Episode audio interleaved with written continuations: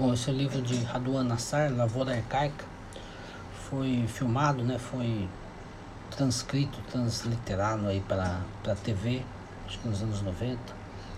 É, a história é uma bastante loucura, né, o Raduan Nassar lida bastante com isso, uma loucura incestuosa aí de André e Ana, e uma espécie de uma parábola ali do filho pródigo, que que não deveria ter voltado, né? Como se fosse a inversão do filho pródigo, a não comemoração da volta.